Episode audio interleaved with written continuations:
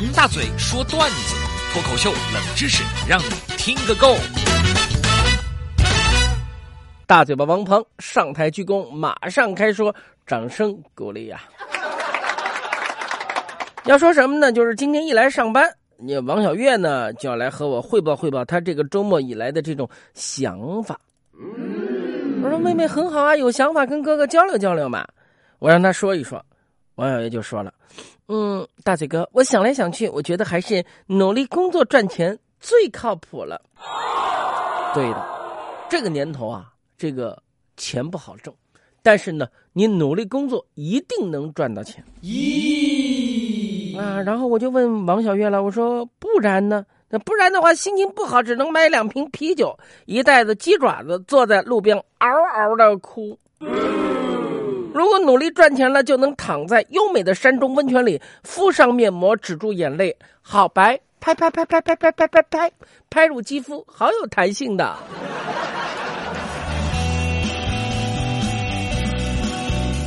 说了半天，我明白了，说白了，王小月就是要嘚瑟。那说上个周末，他和大学同学们一起去度假了，哎呀，玩的是好好开心，好好欢乐哟。他们周末一群人去度假，是郊区山中别墅啊。中午呢，在山中温泉旁边野炊，哎，泡泡温泉特别好啊。泡温泉之前呢，野炊要生火，他们强烈要求班上一个体重一百二十公斤的同学大胖一个人去捡柴火。大胖当时就很不高兴，质问他们：“咋的呀？凭什么那么多人让我一个人去捡柴呢？咋的呀？凭什么？”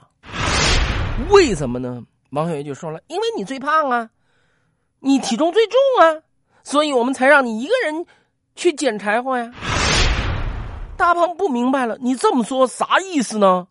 王小月笑笑：“大胖，你没有听过那句话吗？俗话说得好，众人拾柴火焰高啊，众人拾柴火焰高啊。”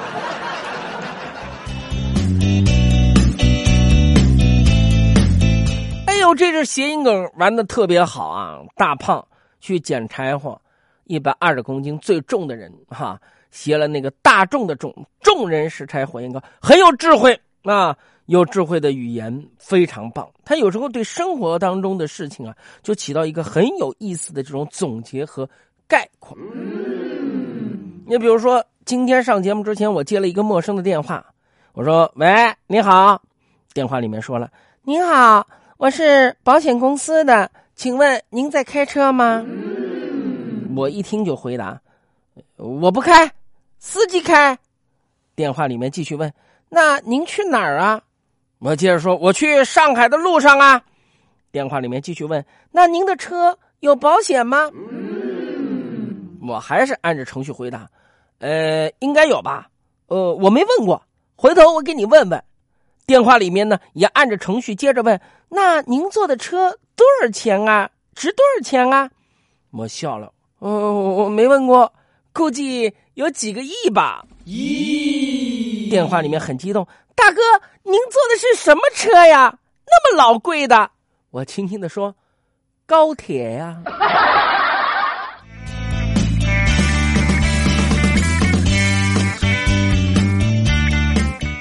说到智慧的回答，生活当中也经常出现在夫妻之间。它不像怼这个呃这个这个骚扰电话一样，但是呢，它也是很有意思的。不相信，给你们说一说，听一听啊。你看，有一对夫妻互相指责对方的缺点，夸耀自己能干，争论的无休无止。妻子的女高音越叫越响，哎呀，太厉害了！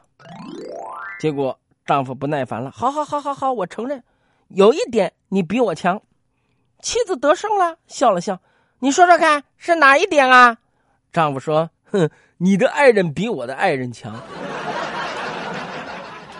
你还有一个例子就是百货公司里面挤满了人啊，一个男的走到漂亮的女店员面前，对她说：“那什么小姐，我想跟你谈几句话，还行啊？”咦，那女店员说：“我忙。”你想说什么？快点这位先生讲什么都可以，因为我老婆不见了，不过我一跟漂亮的女人谈话，她立刻马上出现了。